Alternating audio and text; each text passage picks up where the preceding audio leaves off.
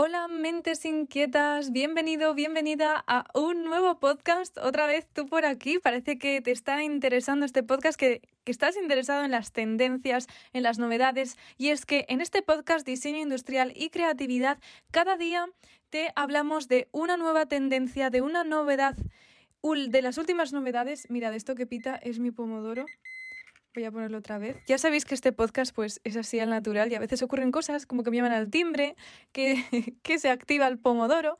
No sé si sabes qué es el pomodoro, pero es un temporizador que te ayuda a ser más productivo. Pero bueno, de eso no voy a hablar en este podcast, que este podcast es sobre tendencias y lo que te decía es que cada día lo que hacemos es traerte la última novedad en el sector del diseño industrial, de diseño, tecnología. Así que si te interesa, quédate con nosotros. Los podcasts duran alrededor de 10 minutos, 15 minutos y de una forma fácil, sencilla, mientras estás en el gimnasio, mientras vas al trabajo, al instituto, a la universidad, pues puedes escuchar este podcast y te permitirá estar actualizado en tu sector y tener un montón de inspiración y de ideas para que llegues a conceptos que sean súper innovadores. Al final de este podcast, además, te voy a hablar de una herramienta de trabajo fundamental si quieres conseguir esto, pero eso ya te lo cuento al final.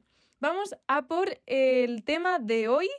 Hoy os quiero comentar las tendencias en diseño de interiores que van a venir en 2022, según la revista Vogue o Vogue, depende de cómo le llames. Vogue es la revista de moda, por si no la conoces, de alta gama más importante del mundo y actualmente se publica en 20 países. Está considerada como la Biblia de la moda y es el gran referente dentro de las publicaciones de este sector.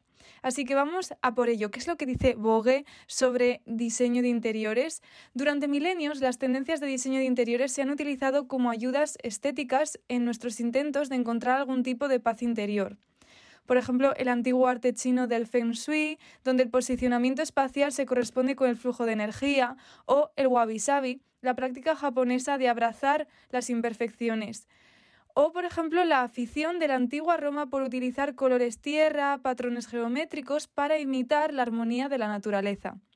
Cada vez hay más investigaciones que demuestran esta influencia directa que tienen nuestros hogares, no solo en nuestro estado de ánimo, sino también en nuestra salud y bienestar general.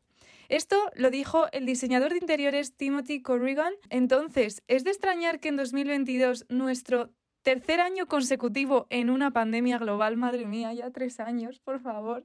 ¿Cuándo se va a acabar esto? Bueno, es de extrañar que en 2022, después de eh, esta pandemia global, las principales tendencias de diseño se centren nuevamente en hacernos sentir emocionalmente cómodos. Y obviamente, más ahora que tenemos que pasar tanto tiempo en casa y que nuestra cabeza está llena de preocupaciones, ¿verdad? Nos hemos visto obligados a reducir la velocidad y a pasar tiempo en nuestros hogares. Esto impulsa un fuerte deseo de crear realmente un espacio que refleje tanto visual como afectuosamente lo que estamos sintiendo. Últimamente estamos prestando muchísima atención a cómo el diseño tiene la capacidad de mm, mejorar nuestra energía. Esto es lo que dice Eric García de la firma de diseño con sede en Los Ángeles, Ángeles perdón, Moisson Trouville por ejemplo, porque la pronunciación en francés tampoco es que sea lo mío.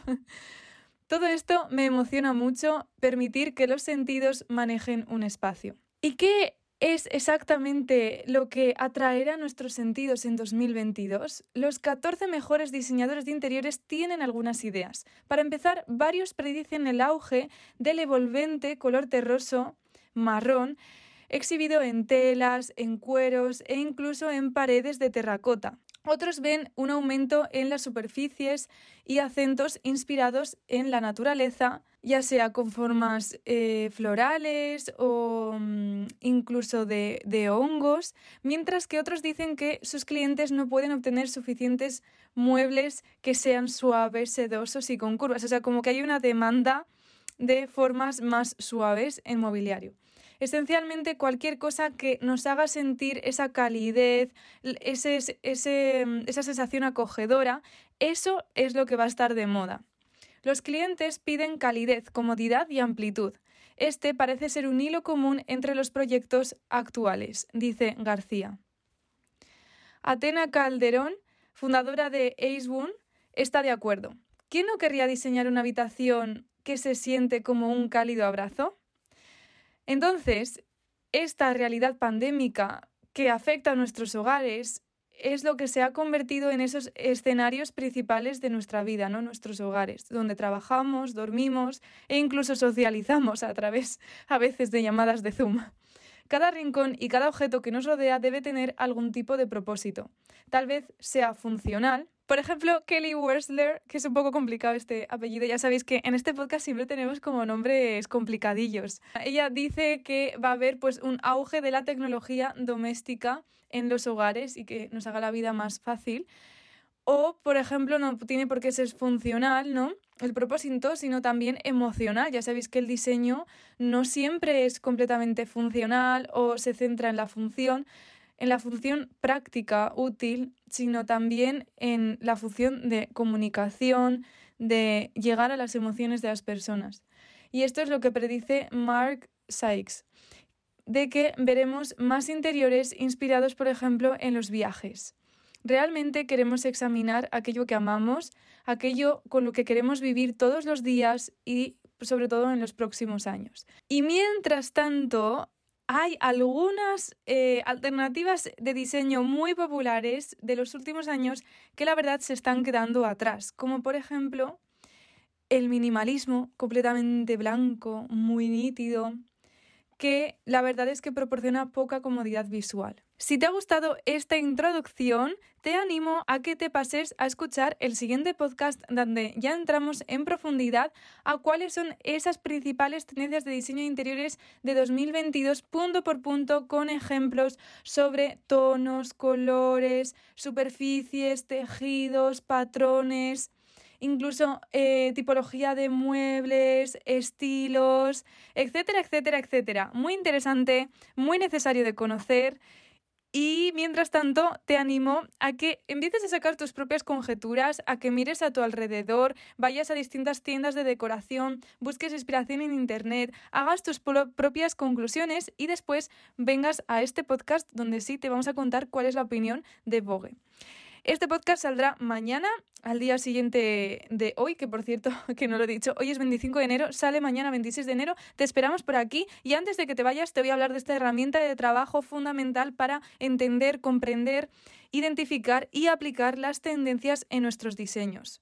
Parece complicado, ¿verdad? Pero no lo es, porque desde Collage de Ideas hemos diseñado una herramienta de trabajo para diseñadores, para que por fin los diseñadores puedan eh, entender las tendencias, por fin vas a comprender las tendencias actuales, por fin vas a aprender a usarlas para potenciar tus diseños, vas a tener a un aliado para romper esos bloqueos creativos y vas a obtener conocimiento práctico que otros no tienen. Si te resulta interesante y quieres saber más acerca de esta herramienta, te dejo en las notas del podcast el link directo para que consultes todo lo que incluye. Es una guía de tendencias de diseño industrial para 2022. Ha recibido muchísimas críticas positivas que puedes visitar desde la web, puedes ver absolutamente todo. De hecho, hay un vídeo completamente dedicado para que comprendas esta herramienta. Y con esto terminamos este podcast. Nos vemos, ya sabes, mañana con la siguiente parte. Y como digo siempre, no dejes de crear.